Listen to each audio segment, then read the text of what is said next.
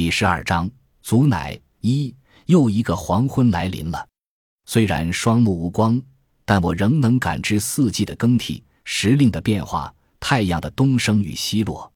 我的皮肤没有僵硬，鼻孔尚在呼吸，而灵敏的耳朵听得到时间仓促、毛躁的脚步，能捕捉每一样与时间伴行的声音。从清早到正午，从正午到日暮，永无间断，一切变得不同。飞鸟归巢，游荡了一日的灰尘慢慢沉落。风若下去了，树枝不再摇摆。光线灰暗，落地玻璃的余热渐渐消散。铁匠咳喘的越发频了。他打了大半辈子铁，臂硬腰粗，憋一口气抡数十下大锤，到老飞跟个破风箱似的。麦香切菜的声音则轻如吸气，显得小心翼翼。香气从门缝里挤进来，如丝如缕。豆腐、海带、白菜，还有黑枸杞，那是石头带回来的。石头常带回麦香没见过的东西：黑色的枸杞、蓝色的草莓、拳头大的西瓜、核桃大的梨，还有从外国进口的蜂蜜、餐片、鱼子。那是给我的。当然，麦香沾了许多口福。稍请，麦香将门开展。正式的喂食开始，我对陈氏已无留恋，但浓郁的菜香扑鼻，我依然贪婪。若能坐起来，我没准会把那半锅汤灌进肚里。夜幕垂落，乔石头走进屋，我闻到了酒气，自然麦香也闻到了。他结结巴巴地问：“要不要泡杯蜂蜜水？”乔石头说来一杯。麦香又问：“要不要挤牙膏？”他不敢提议，只能提醒：“就这。”他也战战兢兢，乔石头说可以，麦香得到肯定，声音都变掉了。这就马上，他出石头，这我清楚，可也没必要如此害怕。乔石头又不是恶魔。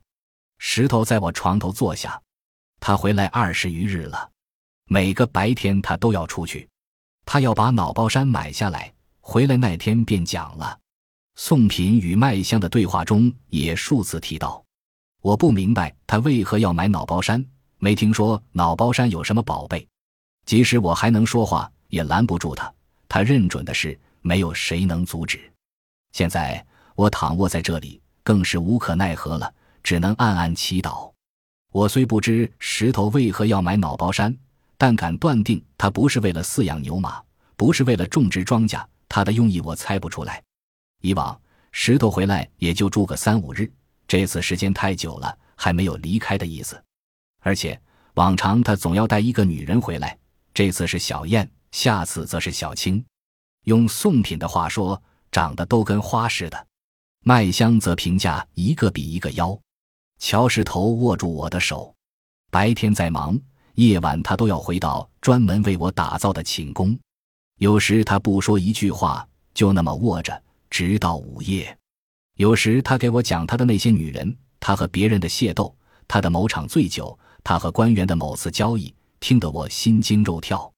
我为躺倒那些年，他从不给我说这些，即便我问他，也丝毫不露。现在他突然想讲了，而且一旦开口就说个没完，仿佛嘴巴的闸门他不能控制。有时讲到天光放亮，我不累，但替他累。他是我的孙儿，我唯一的亲人。我心疼，只是心疼也就罢了。他的反常令我不安。祖奶，石头喊我，那只蚂蚁又窜出来。它似乎在我身体里挖了洞穴，且打算繁衍后代。麦香、喜鹊、敲石头，没一个发现它，任由它在我的肌肤上招摇。祖奶，石头又唤一声，然后便停住，仿佛喝多酒忘了要说什么，或不能确定该不该说。这可不像他的性子，要么不说，一旦张嘴就不会停下来，哪怕并非深思熟虑，即便是闯了祸，他也会把原委道清。在我的儿孙中，李春和乔石头最让我操心，但两人的性格恰恰相反。李春寡言孤僻，那张脸不情不阴，永远一副表情，没见过比他嘴更紧的。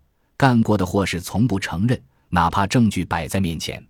那刺拔刘转运的胡萝卜被刘转运当场捉住，刘转运想把他压到我面前，出菜地，他便挣脱掉，还将刘转运带了个跟头。刘转运便独自拎着被李春咬了一半的萝卜找我告状。刘转运都快哭了，萝卜还没指头粗，也是个娃呢，就让他糟蹋了。我说了半箩筐好话，并提出赔偿。刘转运没要，但让我好好管管李春。我臊得脸都红了。李春回来，我审问他，他却说刘转运看错人了。我抓着他去给刘转运赔不是，他倒没挣脱，但咬定刘转运胡说八道，气得刘转运浑身发抖。我抽了他两巴掌，他的嘴巴干脆闭住。我还要再抽，刘转运拦住我说：“可能是他眼花看错了。”刘转运是给我台阶下，我清楚，就是在抽十巴掌、二十巴掌。也抽不开李春的嘴，乔石头则外向的多，总是笑眯眯的，嘴巴又甜，打小就能说会道，而且胆量大，满脑袋都是点子。宋庄西南的山丘比脑包山矮了许多，但平时很少有人去，放牛羊的都躲着。山丘有个被称为天井的洞，丢扔石块听不到声响。还有传言说井里住了龙王。宋庄人原来到脑包山顶祈雨，自发现天井就改到天井了，但没人靠近。祈雨仪式距天井起码数百米，不知石头怎么就说动了那帮随他一起玩的孩子，竟然随他去探看。石头事先准备了绳子、手电筒和铃铛，三根结在一起的绳子足够长，一头系着石头，一头由孩子们抓着。石头与他们约定，只要他摇铃。他们便往上拽他，石头没入井中，那几个孩子害怕了，而随着桥石头下坠，他们感到吃力。其中一个孩子说抓不住了，另一个也带着哭腔说勒得不行了。没等他们松手，绳子从结头处断开，石头径直掉下去，几个孩子都吓坏了。那是一九八二年，石头十岁，我赶到那儿，先到的几个大人已经把桥石头拽出来了。同样的办法，换了更粗的绳子，石头的手脸都擦破了，却挂着笑。手电筒在，铃铛也在。大人孩子争着问他井底有什么，他说没龙王，就是一些土。我惊见的死亡多了去了，腿没软过。那一刻，我却如稀泥瘫下去。是的，他虽招人爱，却并不省心。他的祸与李春的祸相比，更为深浅。李春闯了祸，我还能赔个礼道个歉，补偿人家；而石头干的那些，准确的说，那不完全是祸，我常常无从招架。